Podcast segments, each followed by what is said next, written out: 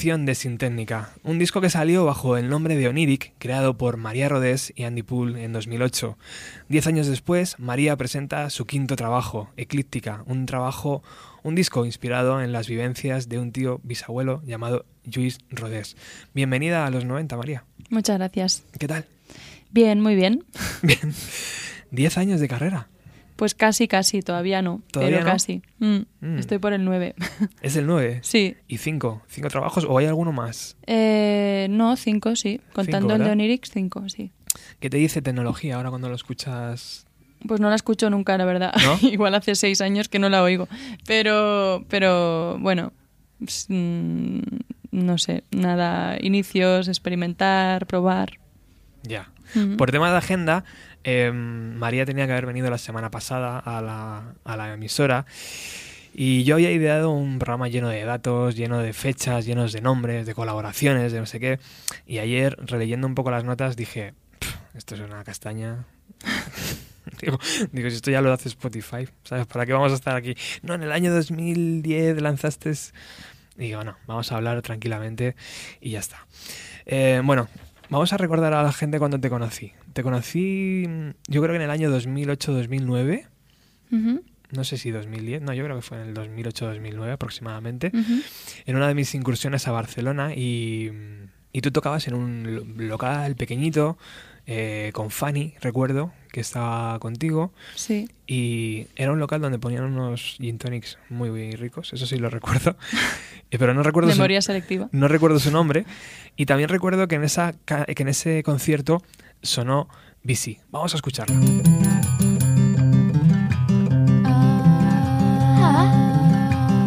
I'm so busy, always busy. May I be an ignorant?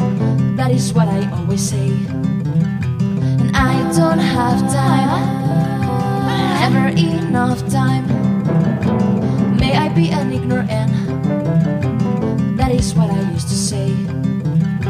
Cause I don't know what happens in the world. And I like better living on my own.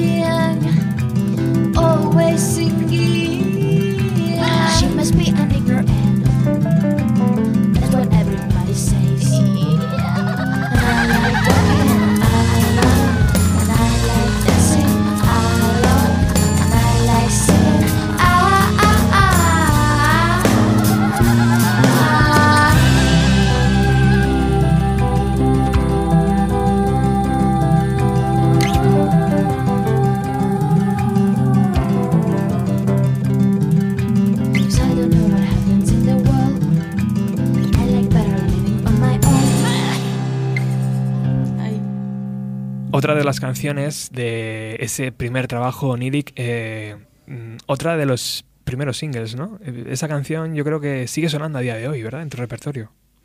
No, esa, la verdad ¿No? que ya no. ¿Ya no? no. Aunque, No, aunque no. la pida yo. Hombre, si alguien la pide, como es muy fácil de tocar porque todo el rato es igual, la Es- puedo tocar. Es, es tan divertida.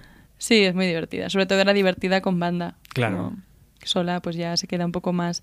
Pero sí, tiene, tiene una gracia, ¿no? De esa sencillez, pero con un punto de ironía y sí, es chula. Está muy bien. Y ese videoclip rodando, rodado en Barcelona. Em, bueno, ¿recuerdas la primera vez que saliste en la portada de una revista? Pues igual era, era la tuya, ¿no? ¿Era O sea, la mía? que- sí. ¿Ah, sí? Yo, creo que sí. Yo no tenía ninguna revista, hombre. No, No, eh, es no. que sí, es broma. Ah, vale. Fue en la revista Rocky Stroll, es verdad, María tiene razón. Eh, en el año 2010 y yo creo que fue previo o ya habías lanzado una forma eh, Estaba lanzando una forma de hablar, una yo creo, forma de sí. hablar año 2010 Mm. y, mm, y nosotros lo teníamos claro yo ya la había conocido en, en Barcelona y sabía que, que era un artista que, que iba a llamar mucho la atención Aquella, aquella entrevista y aquella sesión de fotos creo que se hizo en, en la Universidad Complutense de Madrid o Sí. Por Mercedes que era una fotógrafa nuestra Sí, sí, me acuerdo. Mercedes Sí. Hausmann. Eh, ¿Qué recuerdos tienes de aquello? ¿Qué hacías aquí en Madrid? Por cierto, algún concierto, imagino. Pues ¿no? yo creo que debería estar de promo. Sí. Y Mercedes te llevó a la, concierto, sí. y Mercedes te llevó a la, a la Mm. universidad Sí, sí. a hacer las fotografías. Pues esa revista todavía se puede conseguir, todavía está la, la entrevista mal hecha por, por mi parte, porque eran preguntas como muy tontas, no sé. La verdad que no me acuerdo de la entrevista ya. Todos hemos evolucionado, ¿sabes? Sí, todos vamos mejorando.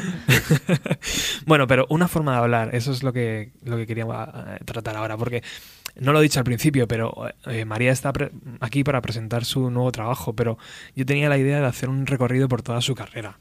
Y hemos empezado un poco acelerados, porque también eh, los días en la, en la emisora eh, son así, y, y una forma de hablar para mí ya es el trabajo principal ¿no? de, de tu carrera, es el segundo después de Nirik, pero...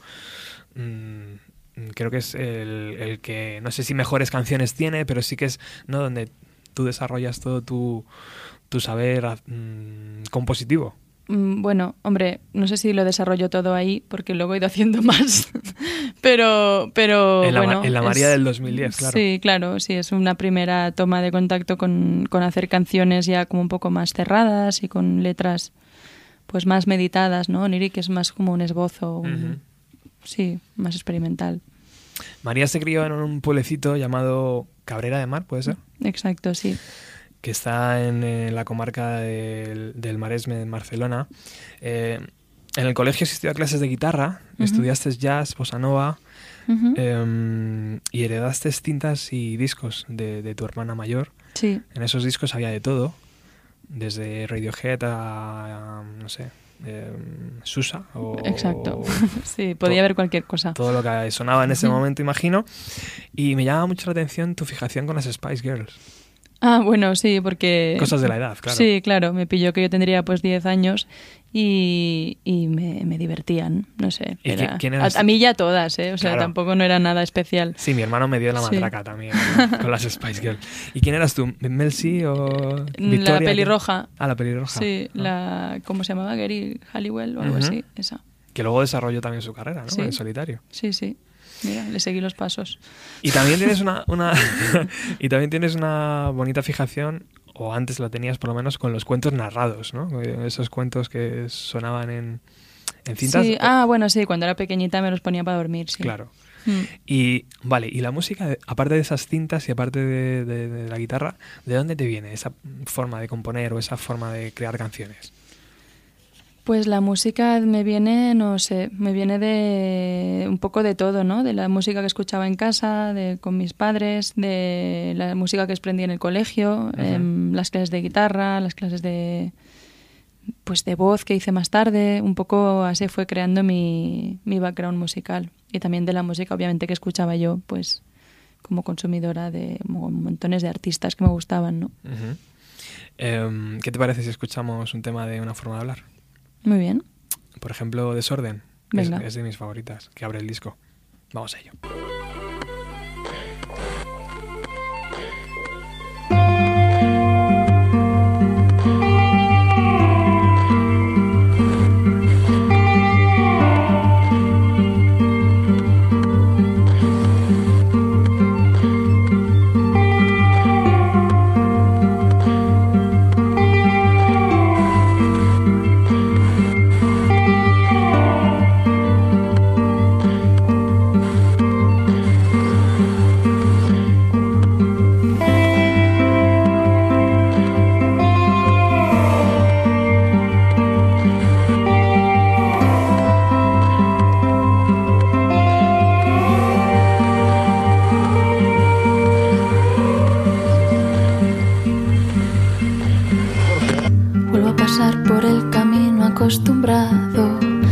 Acordarme de si es el equivocado.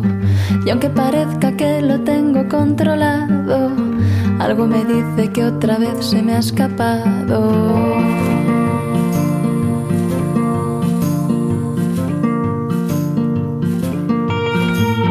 Probablemente sea un ciclo inacabado de desaciertos o de amor desesperado.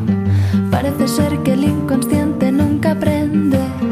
Algo me dice que esto me pasará siempre.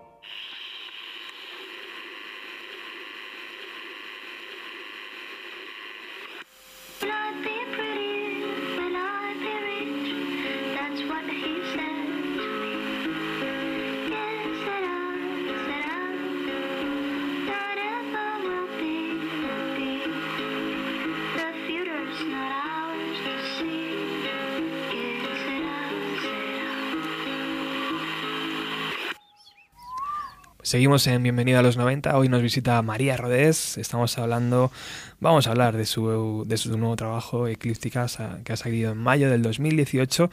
Pero antes hacemos un pequeño parón en su disco del 2010, Una forma de hablar.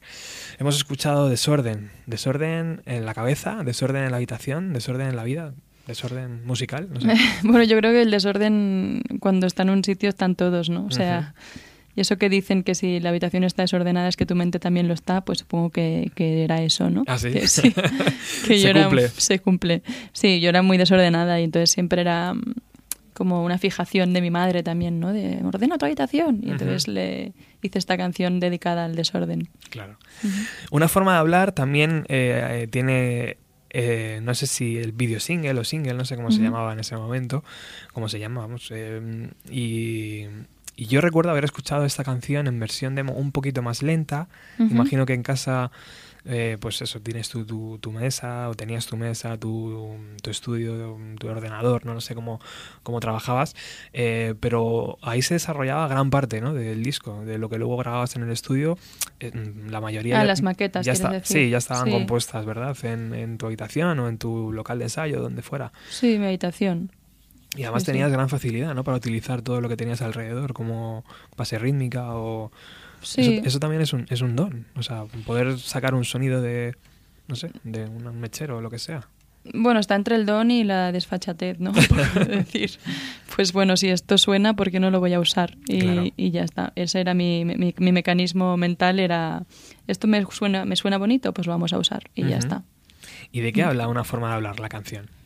¿De qué habla? Pues de... Yo creo que la canción habla de una forma pesimista a veces de ver, de ver, de ver la vida, ¿no? Como que hay una cierta... En aquel momento, pues a lo mejor había una cierta tendencia a ser pesimista y, y yo le, es una canción parodia de mi propia, de mi propio pesimismo. Y entonces, eh, bueno, en ese momento pues estaba saliendo con X y, y, se la dedica un poco a esa persona. Guay. Mm. Vamos a escucharla, si te parece.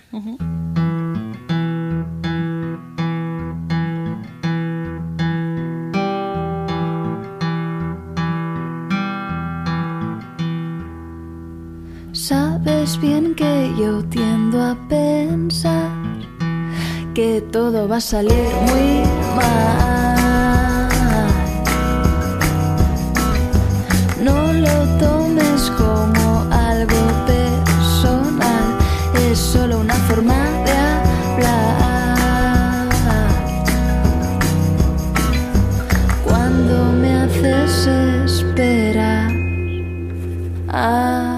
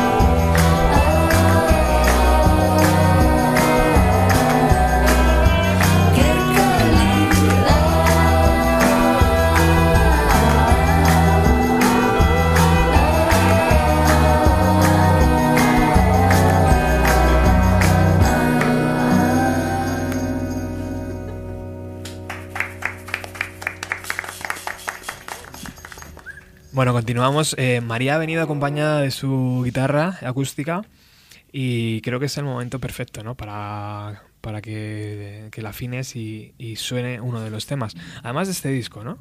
De una forma de hablar. ¿O, no estoy, o estoy equivocado? Sí, sí, a lo mejor. Sí, a lo mejor, ¿no? ¿De, de qué habla a lo mejor? Eh, ¿Por, por qué la compusiste? A lo mejor es un, yo creo que es una de mis primeras canciones y habla de, ¿De tus primeras incluso en la época de Oniric? O... ¿Sí? bueno, de por ahí está, de mis primeras en castellano seguro. Y, y yo creo que habla de, de- de que a veces es mejor volverse un poco loco que intentar entenderlo todo. Vamos a escucharla.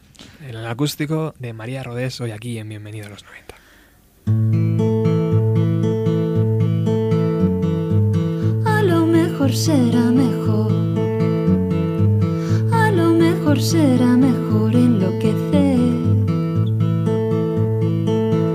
Y así perder. Y así perder cualquier razón. Cualquier razón o reflexión. Cualquier razón o reflexión podría ser entorpecer,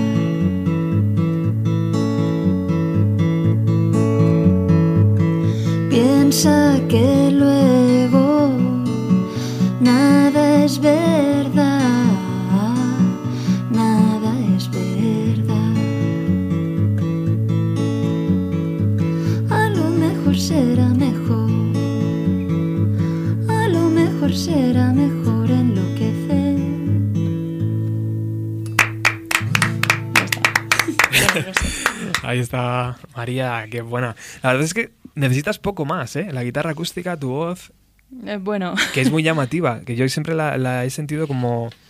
No sé si te lo habrán dicho ya, me imagino que sí, ¿no? Pero como la voz de una madre, ¿sabes? Que, mm, qué bonito. que, te, que te llena por dentro. O sea, no sé qué tiene ese timbre, que no sé qué tienes aquí dentro, pero, pero es impresionante.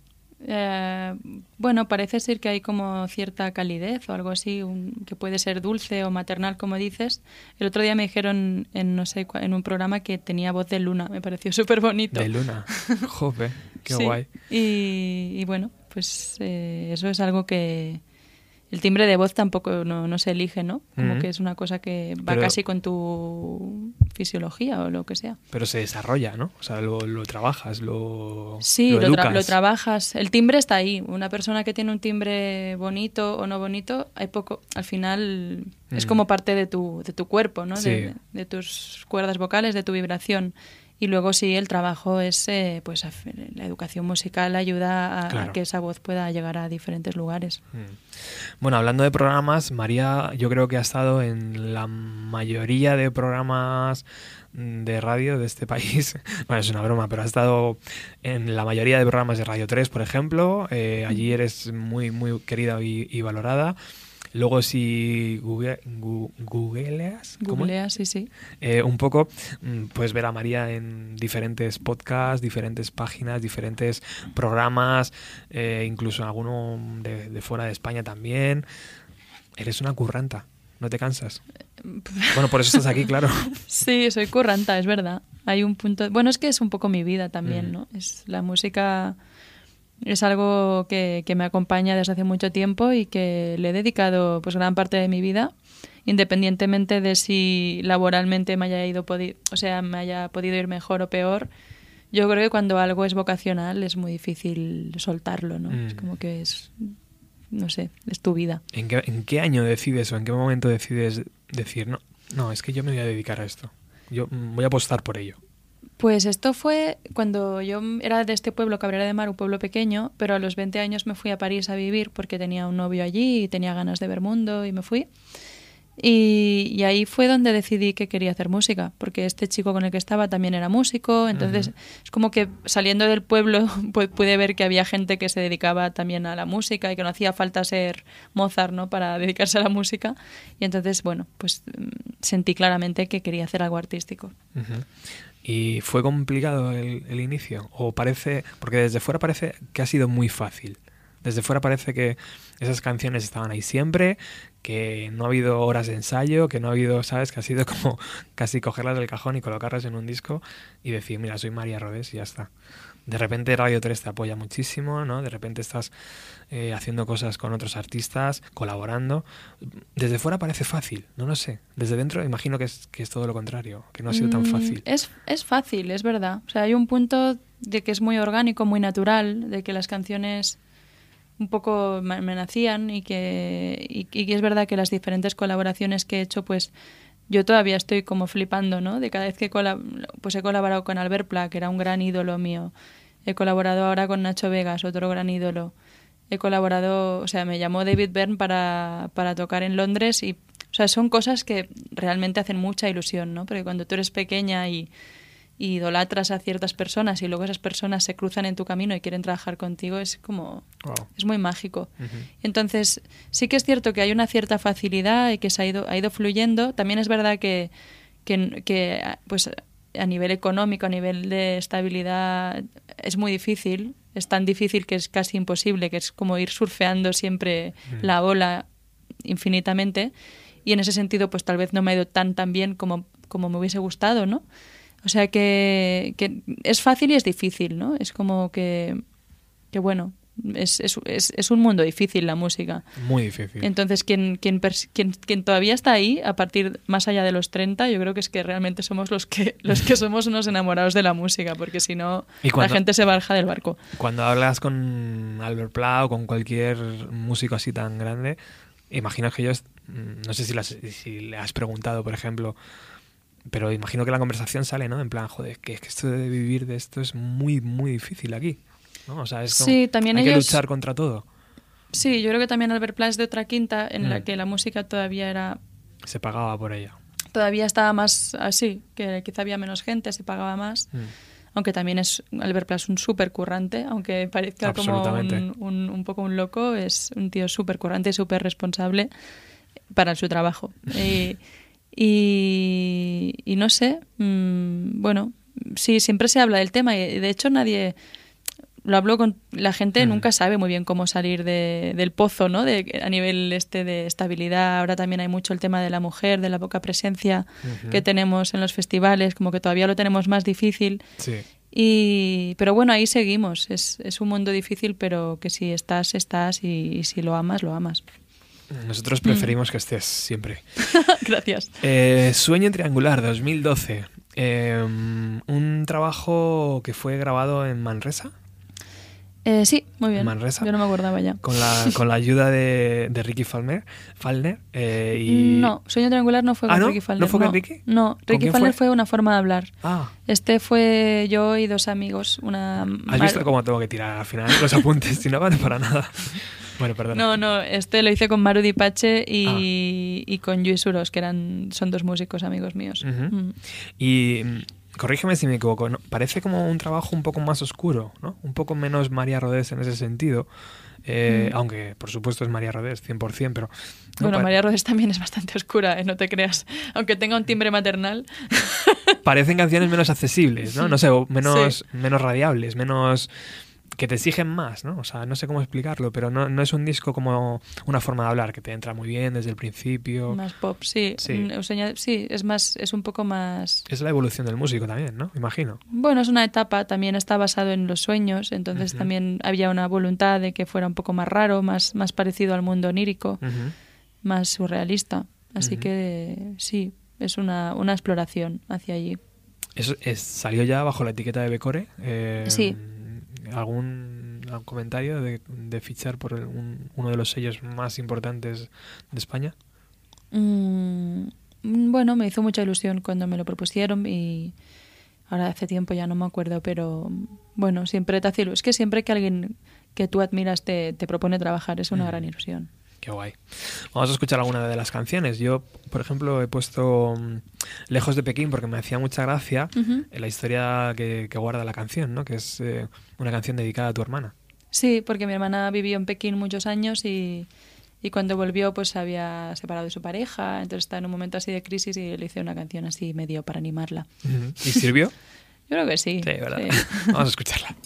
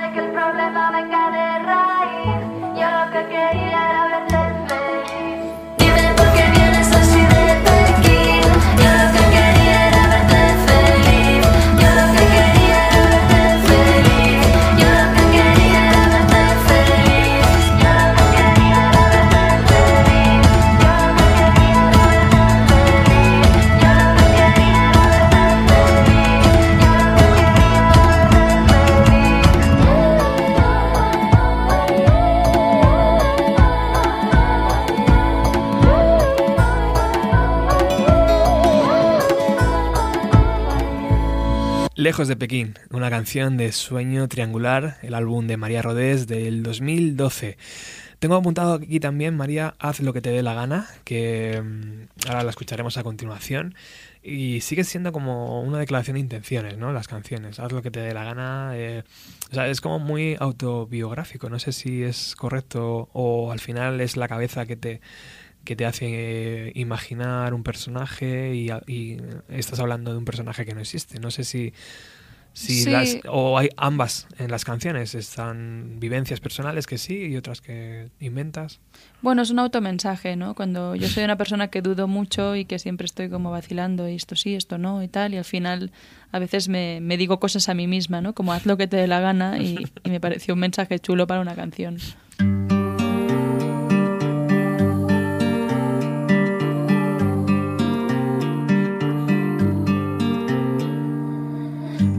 El día especulando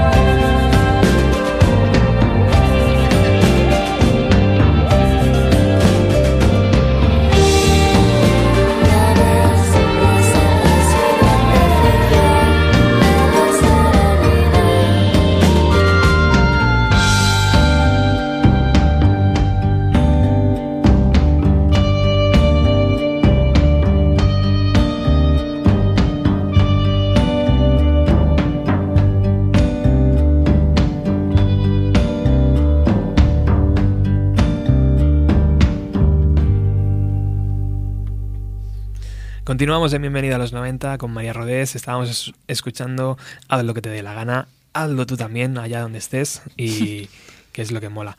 Bueno, llegamos a, tu colaboración con, con Martí Sales y The New Raymond. Eh, año 2013, Convergencia y Unión. Un trabajo que contó con, Paco Loco en la producción. Me da miedo leerlo, porque digo, antes lo he cagado con Ricky. No, ahora bien, ahora bien. Ahora no has cagado. no sé si. Bueno, cuéntame, ¿cómo, ¿cómo se trabaja con... Aunque tú estabas súper acostumbrada ya a colaborar, a poner una voz aquí, un texto allí. Ujú. Cuéntame, eh, ¿cómo, ¿cómo fue esa colaboración? Y sobre todo cuéntame si habrá futuros proyectos de, de, de esa super banda, podríamos llamar.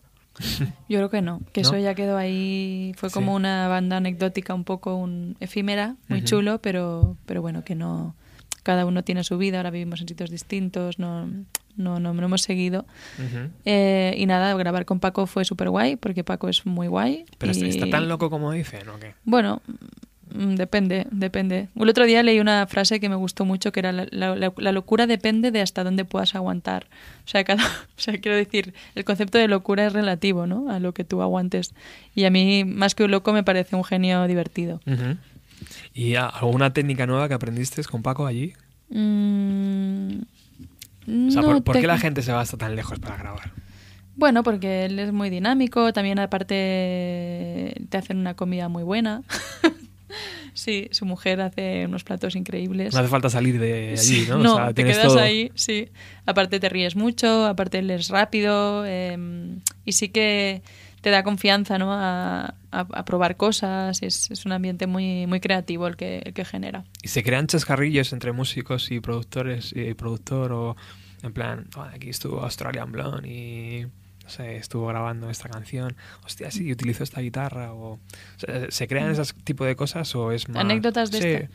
No, en este caso no. O al la final es curro, no. curro, curro y luego si eso ya No, hay, bueno, curro y bromas y chistes, muchos chistes. Paco nos contaba muchos chistes, pero así tanto anécdotas de otros artistas no, no recuerdo tantas. Mm. Bueno, he escogido, a ver, La Vista, una la de las canciones. Ah, la visita. se ¿La visita? Sí, sí. ¿Has visto? ¿Has visto? Lo has leído rápido.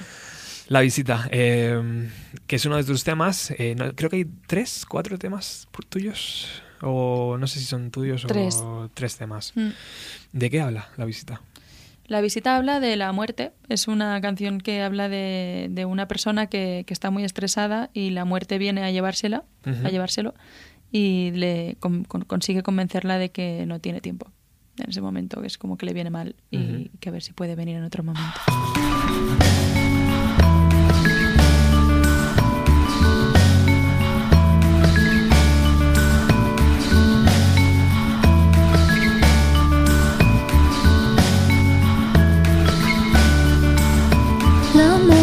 Mort es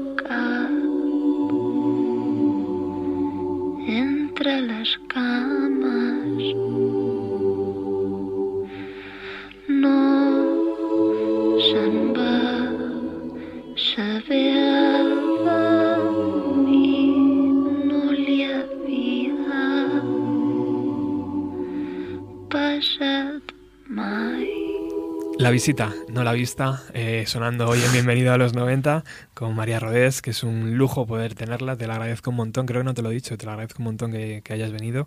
Sé que, sé que no estamos eh, en el circuito eh, mediático de, de las radios, pero, pero intentamos tratar con cariño a todo el que viene. O sea No, que, claro.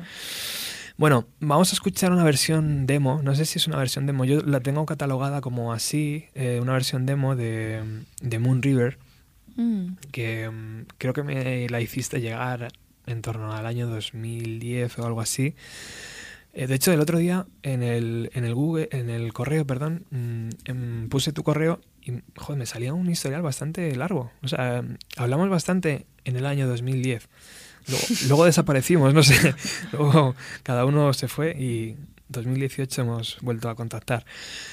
En este correo, en esa lista de, de- de mensajes, encontré esta canción que creo que mm, ha dado, o iba a ser, eh, un poco la, la- tu nuevo disco, ¿no? Eh, al final fue María Canta Copla, pero mm. podía haber sido María Canta versiones am, de música americana o, o María Canta mm, cualquier cosa, ¿no? Bueno, la idea era hacer un poco un homenaje a la cantante actriz Mm. y a la, esa figura de cantante actriz que me había pues maravillado de pequeña y sí que la idea inicial era hacerlo con actrices de Hollywood eh, tipo Audrey Hepburn de esos años y entonces lo que hice fue trasladar la idea a España y al final las coplas eran canciones que se componían para, para muchas veces para películas y Lola Flores y Rocío Jurado y Mm. toda esta serie de cantantes pues eran actrices que cantaban y Espera, espera, antes de hablar de coplas, Mm. vamos a escuchar ese Moon River. de acuerdo.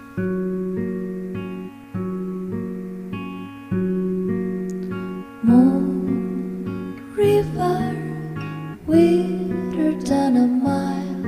I'm crossing you in style someday. Oh, dream maker, your heart breaker, wherever you're going, I'm going your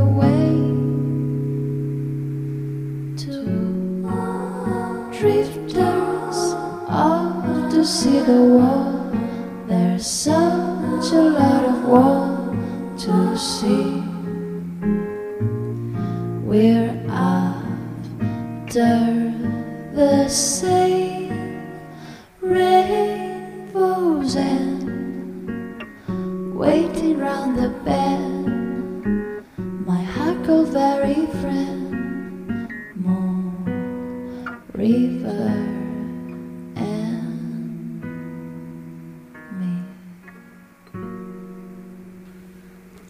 delicia de versión, la que María Rodés me envió en el año 2010-2011. Fíjate, por aquel año ya, ya estabas dándole vueltas a eso de hacer versiones, ¿no? De, de coger canciones que a ti te sonaban muy bien de películas y no sé. Sí, bueno, siempre hacer versiones, como yo también era cantante, por- era, era- Mm, era fácil. decir que cuando uno aprende a cantar, lo primero que hace son- es cantar canciones de otros, ¿no? De hecho, en Desorden, creo que es en Desorden, suena al final ¿Qué será, será, no? Sí, sí, sí, De- es una parte de la viene, producción, viene, sí. viene mezclada ahí al final Sí. de la canción. sí. O sea que ya estaba en tu cabeza, ¿no? Eso de... sí, sí, sí. No sé si el disco, de hacer un disco, pero por lo menos es lo que dices tú, ¿no? De versiones, de eran, para Mm. ti eran, eran natural, ¿no? Hacerlas Sí, de canciones favoritas.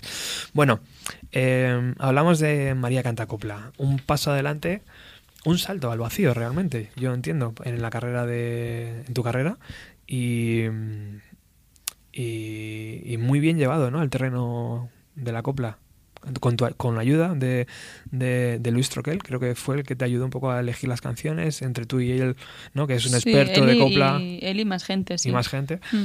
Eh, y, y no te dio miedo decir, joder, Sí, al principio, o sea, al principio no. Luego cuando estaba a punto de sacar el disco, sí, me entró el miedo de decir, uy, ¿qué hago yo sacando un disco de coplas? me he pasado, ¿no? Sí, pero creo que, que está bien, que es como una de las decisiones arriesgadas, pues es lo que tiene, que dan miedo. ¿Qué te decían en casa?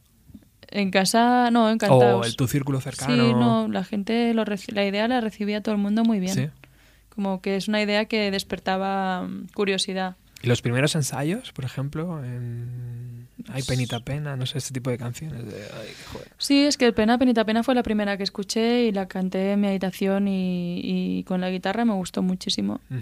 La, la versión de esta canción así en, en plan íntimo eh, me pareció muy una combinación guay, un contraste chulo. Guay.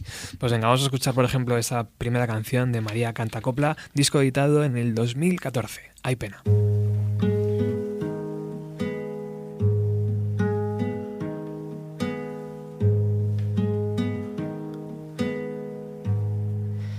Si en el firmamento poder yo tuviera esta noche negra, lo mismo que un pozo con un cuchillito de luna lunera, cortaría los hierros de tu calabozo.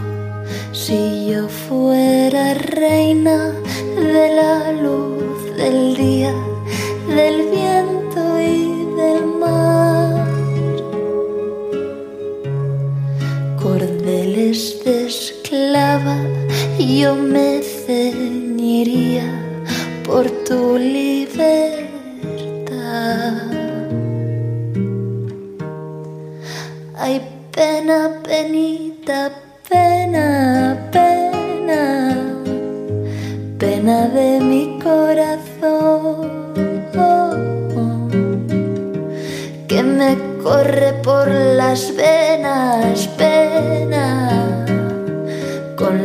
Fuerza de un ciclón. Es lo mismo que un nublado de tiniebla y pedernal.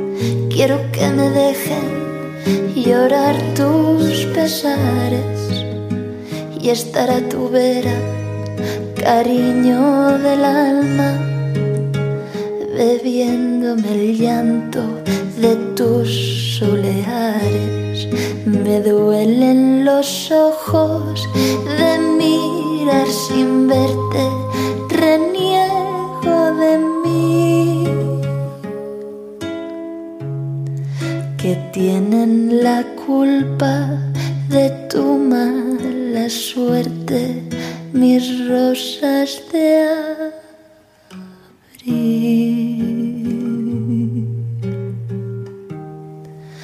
Ay, pena, penita, pena, pena,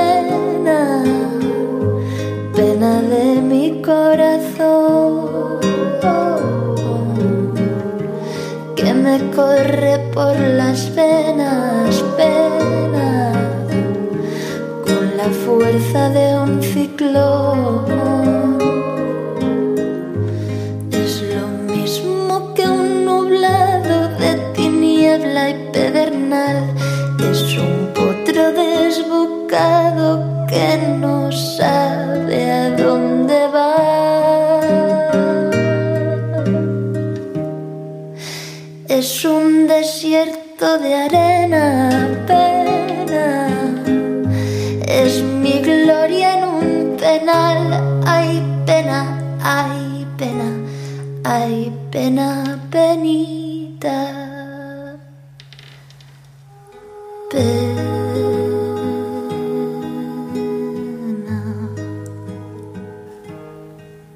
Continuamos aquí en Ma- con María Rodés, en Bienvenida a los 90. Eh, estamos en el 2014, en ese LP de María Canta Copla, eh, y aquí surge la colaboración ¿no? con, con Albert Pla, antes nos has hablado de él. Eh, la primera colabora- colaboración, yo creo que habrá más seguramente en tu carrera, estarán por venir. ¿Cómo ha sido trabajar con, con, un referente musical como, como Albert Pla? Bueno, pues eso, me hizo mucha ilusión. En el momento en que apretamos el rec y yo escuché la voz de Albert Pla cantando sobre un tema que había grabado yo, pues me hizo muchísima ilusión, porque ya te digo, o sea, Albert Pla yo lo había escuchado de niña un montón. Pues ese es el, el clic, ¿no? De, de hecho, en tu lista. Sí, es que ni siquiera lo había pensado, pero pero me pareció como un, en esa canción que habla de un marinero alto y apuesto y no sé qué, y me pareció que invitar a Albert Pla a hacer de marinero era muy cachondo. y nada, me dijo que sí, así que... ¿Y, mm, es posible que haya nuevas colaboraciones? O... Bueno, en el disco nuevo hay una, una, colaboración de una artista muy conocida en Latinoamérica que se llama Jimena Sariñana. Y también canta New Raymond, que no es nada nuevo porque ya hemos colaborado muchas veces juntos. Y no sé, pues seguramente habrán más. Yo, sí. yo hablaba de Albert Pla, pero... Ah, vale, con Albert, vale, perdón. Pues no, con Albert, con Albert no, no lo sé, no creo. Ah, la puerta está ahí, ¿no? Ahí estamos, pero no, no, no, tiene pinta, la verdad. Venga, vamos a escuchar Tatuaje, que es la canción donde, donde está Albert Pla con María Rodés.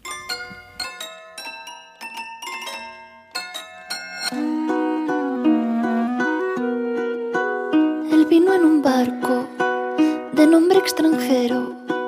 Lo encontré en el puerto un anochecer, cuando el blanco faro sobre los veleros su beso de plata dejaba caer. Era hermoso y rubio como la cerveza, el pecho tatuado con un corazón y en su voz amarga había la tristeza doliente y cansada del acordeón. Y ante dos copas de aguardiente sobre el manchado mostrador,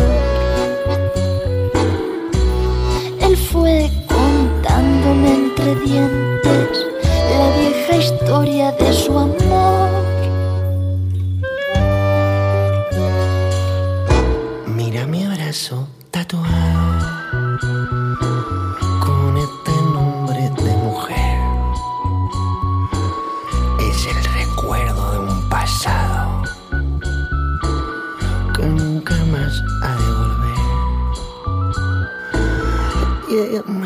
Me quiso mal olvidado.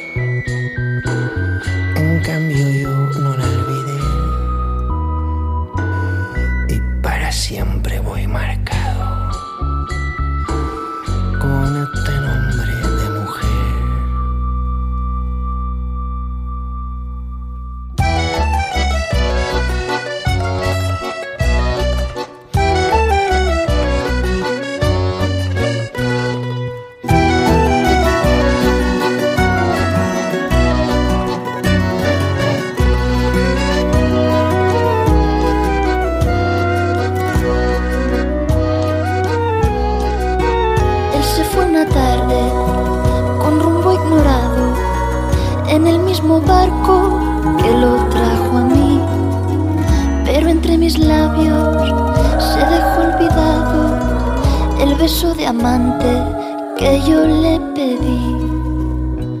Errante lo busco por todos los puertos, a los marineros pregunto por él y nadie me dice si está vivo o muerto y sigo en mi duda buscando lo fiel.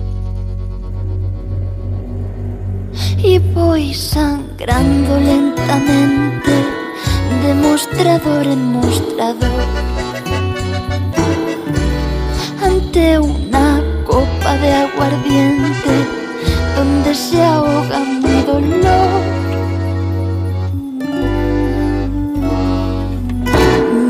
tu nombre tatuado en la caricia de mi piel. Fuego lento lo he marcado y para siempre iré con él. Quizá ya tú me has olvidado, en cambio yo no te olvidé. Y hasta que no te haya encontrado sin descansar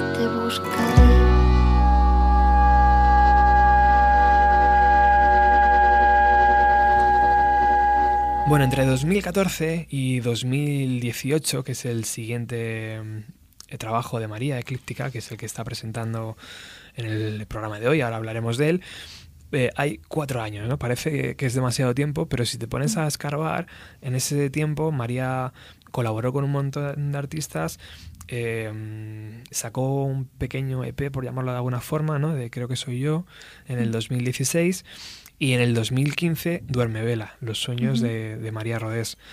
O sea, que no paras. O sea, parece que es un tránsito de cuatro años entre disco y disco, pero es que hay un montón de trabajo entre medias.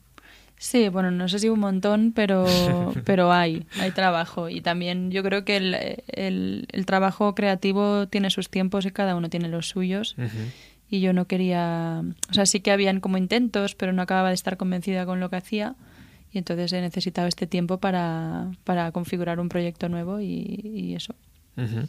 eh, muchas veces me da la impresión de que estás como trabajando en varios proyectos, ¿no? O que tú necesitas estar ahí como eh, pensando en, en sí voy a sacar un disco, pero a la vez voy a hacer uno de, de María Cantarrock y otro de...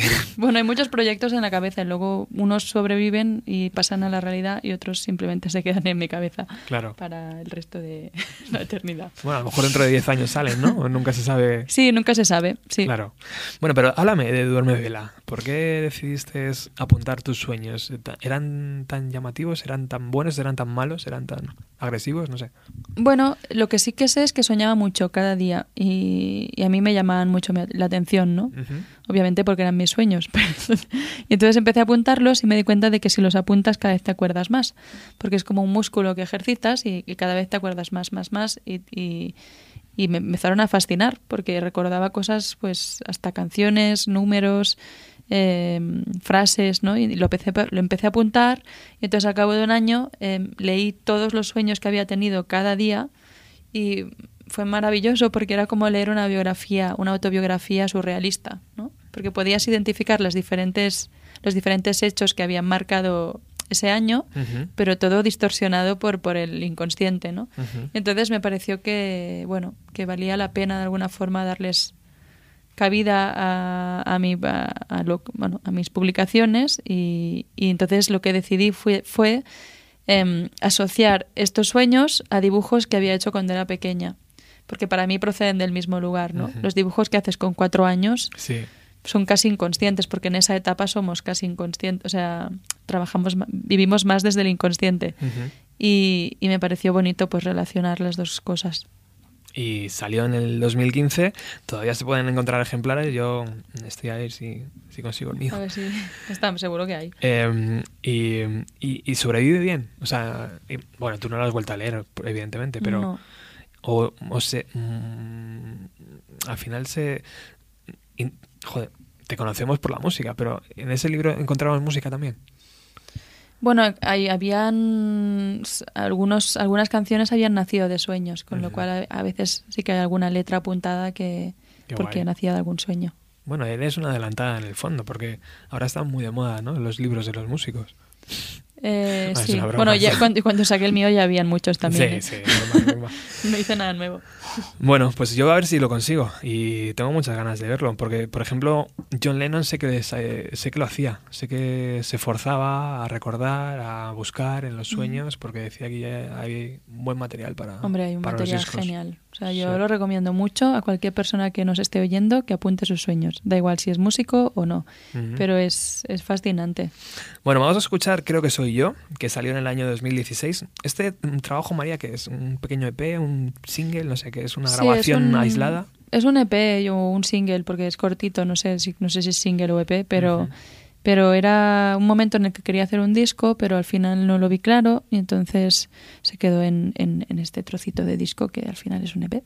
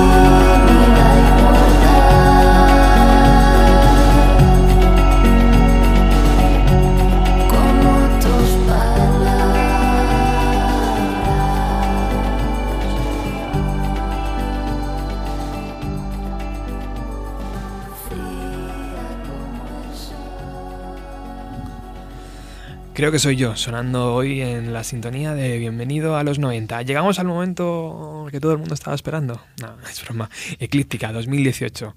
Eh, no sé si todo el mundo, pero por ejemplo, toda gente de prensa, toda esta gente que, es, que mueve Ah, hay que hablar del último disco. Vale, vale, sí, sí, pero también hay que hablar de la carrera, ¿no? O sea, es interesante ambas cosas.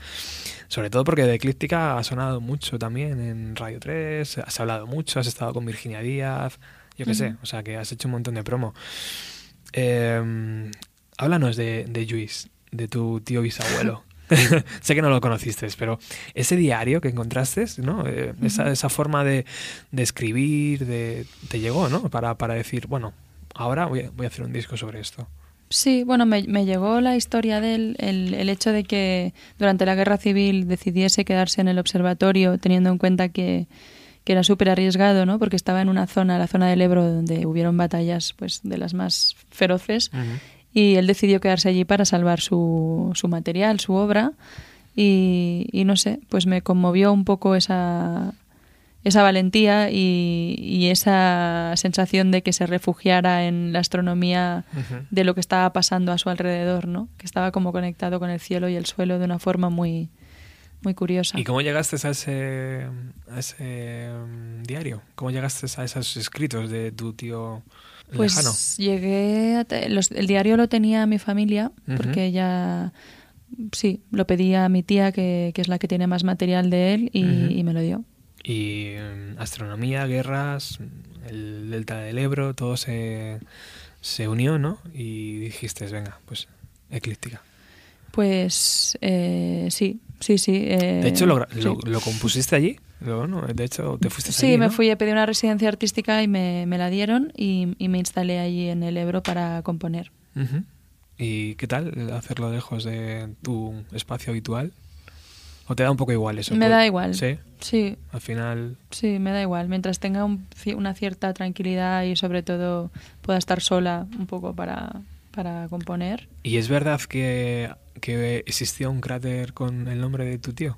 ¿Con el apellido? Sí, sí, sí. sí. Luego, luego se lo quitaron, pero durante unos años sí que bautizaron el cráter con el nombre de, de los astrofísicos más importantes del momento. Wow. Y, y, uno de ellos era, era Lluís Rodés y luego ya lo cambiaron. Qué bueno. Mm. Bueno, pues vamos a escuchar, por ejemplo, Fui a buscar el sol. Venga. Fui a buscar el sol algo que perdí, pensando tanto en mí. Y el sol, harto de brillar, se dejó alcanzar por la oscuridad.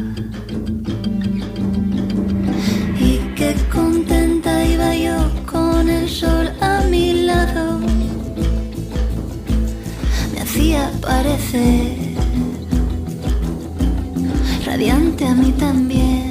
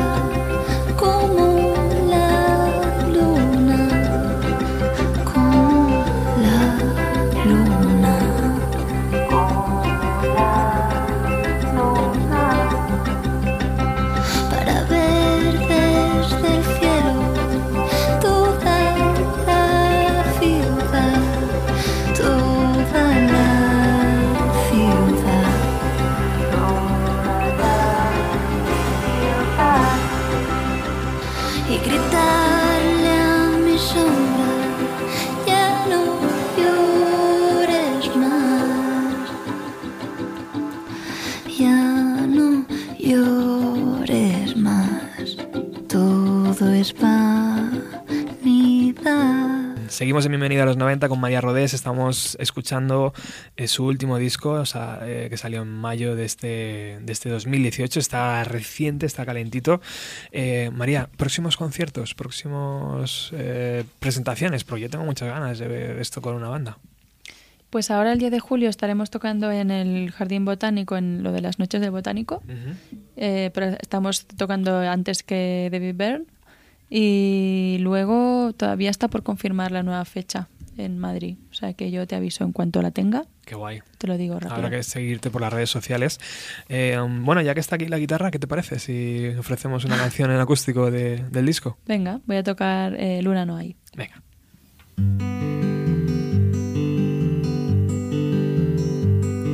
Salgo a pasear en la oscuridad. Miro a las estrellas y solo veo un par. Luna no hay. Y sin avisar pasa un vendaval. Deja un eco viejo que no quiero escuchar. Luna no hay. Después de la guerra alguien tiene que limpiar para que puedan pasar todos esos cuerpos que no despertarán y reconstruir la desilusión. Tantos sueños rotos que no culminarán. Luna no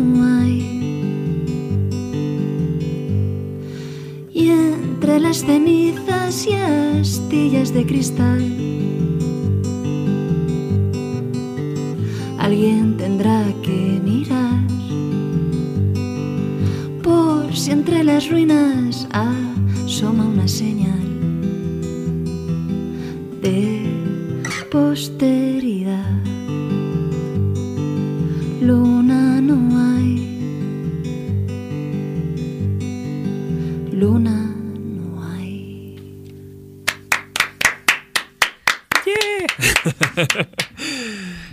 Yo mm, hubiera preferido que en vez de hablar hubieras tocado todo el rato.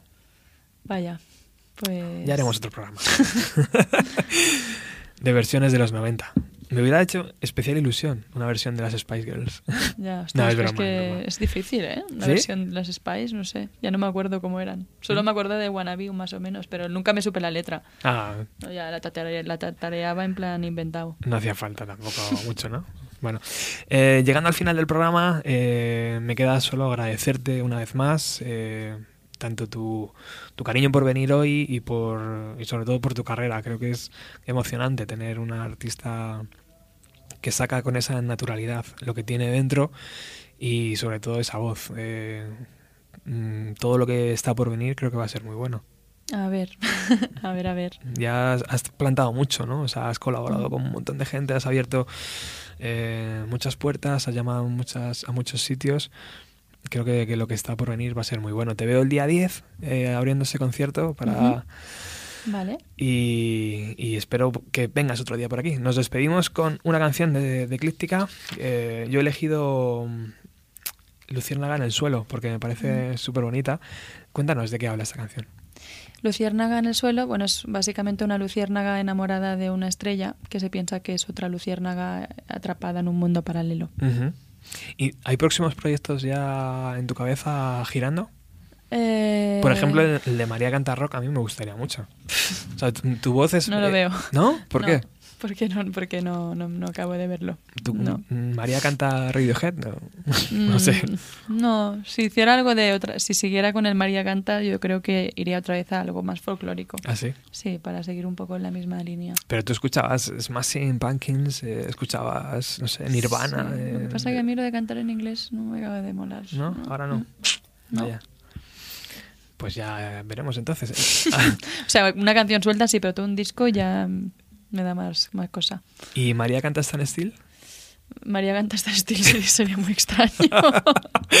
Es que sería muy raro porque, porque estamos cerca a nivel de generacional y todo y sería curioso, pero bueno, ¿por qué no? Pero es, es llamativo, el otro día leí en una entrevista, y con esto ya terminamos, que te impactó Viva la Guerra. Sí, Es un disco que amas o odias, ¿no? O- pues en mi caso lo amé profundamente. Pero es que es una locura. O sea. mm, Bueno, en fin, está en Steel. ¿Crees que volverán? No, ¿No? no tiene pinta. ¿Una colaboración con Montefusco? Bueno, quizá, no sé. Quizá. Mm, Yo creo que estáis cercanos, ¿no? Sí, En más el o ámbito menos. de entender el arte y todo eso. Sí. Muchísimas gracias, de verdad. A ti, muchas gracias. Y a vosotros os esperamos la próxima semana, el próximo miércoles, mejor dicho, con más música de los años 90. ¡Chao!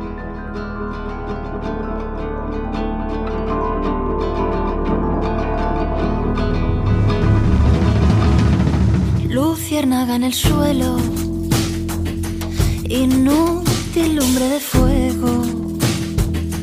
¿Dónde está tu compañero?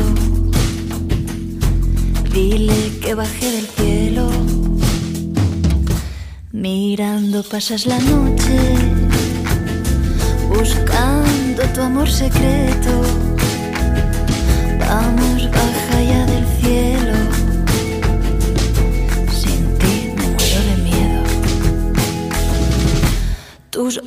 De quien no quiere buscan lo que ya se fue.